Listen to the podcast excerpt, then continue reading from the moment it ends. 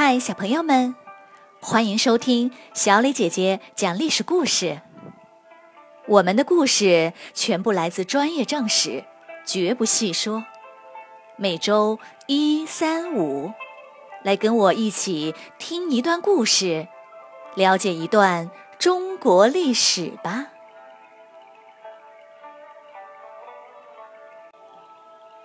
今天我要给你们讲的故事的名字叫做《乌江自刎》。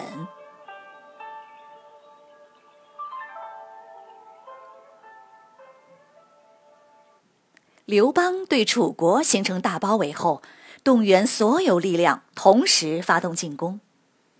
楚国顾此失彼，全线崩溃。项羽的军队不断败退。最终被刘邦的六十万汉军包围在垓下。项羽全力突围，却失败了。就在项羽准备第二天再次突围时，这天夜里，汉军唱起了楚歌。走投无路的楚军听到家乡的歌谣，一个个士气低落，纷纷投降或逃跑。项羽也彻底崩溃，回到帐中，一杯接一杯，不停的猛喝酒。终于，项羽恢复了勇气，走出营帐。可这时候，数万楚军已经在歌声中烟消云散，只留下可怜的八百人。然而，大逆转的事在项羽身上也不是第一次了。大家都相信。项羽有一种神奇的力量。项羽决定突围，趁着夜色，带着八百人向外面冲了过去。出乎意料的是，他们并没有遇到大规模的汉军，只经过几场小厮杀后，竟然就冲出了包围。项羽一刻也不敢停留，向南飞奔。这时，汉军正忙着抓捕数不清的楚军逃兵呢。等到天亮，他们才发现项羽逃走了，就派了五千人追赶。项羽向南渡过淮河，清点下人数，身边只剩下一百多个骑兵了。可是现在要逃到哪里去呢？项羽决定去江东会稽。当年他和叔叔就在那里起兵，还有一些朋友。而且那里没有敌军，是最安全的地方了。来不及细细考虑，说走就走，大队人马立刻又狂奔起来。前面几乎没有路，都是水洼，长满了杂草。战马奔驰，溅起的泥水四处飞落。跑着跑着，地面越来越软，全是烂泥，马腿都陷进去了一小半。速度越来越慢，项羽猛地拉住马，全队都跟着停住。项羽调转马头，骂道：“走错路了，进到沼泽地了，我们回头。”大家喘着气，没有人说话，跟着项羽沿原路又狂奔起来。一来一回，耽误了不少时间。跑到路口，汉军的追兵赶到，又是一顿厮杀。项羽边杀边跑，跑到东城的一座小山上，已经筋疲力尽。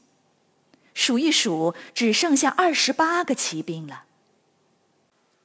项羽望着远处不断接近的追兵，恨恨地说：“不是我项羽打仗不行，是天要亡我。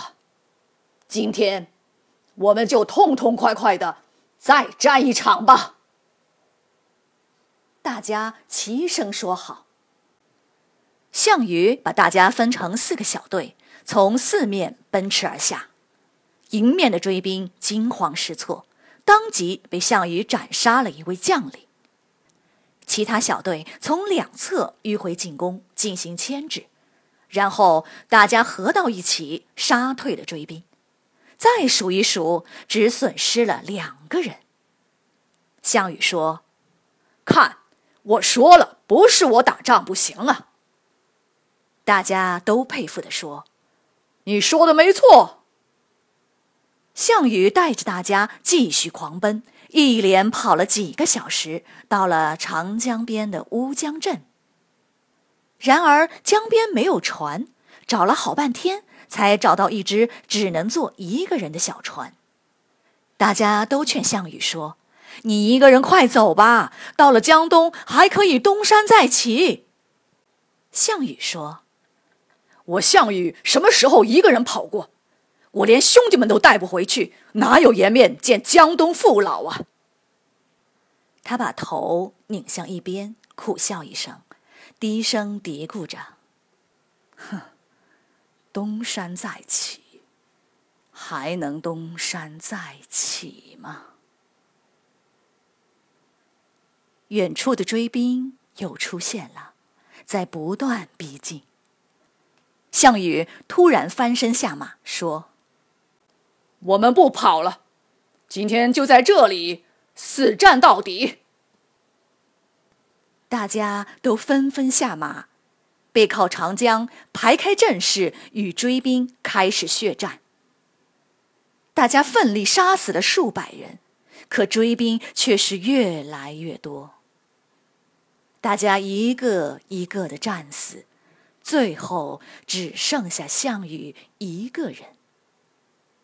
项羽身中十多处重伤，看着眼前层层叠叠的刀枪，猛地大吼一声：“天要亡我！”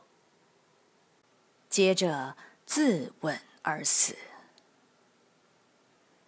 称雄天下的西楚霸王终于倒下了。离当年他带着八千江东子弟雄赳赳的渡过长江，不过才六年而已。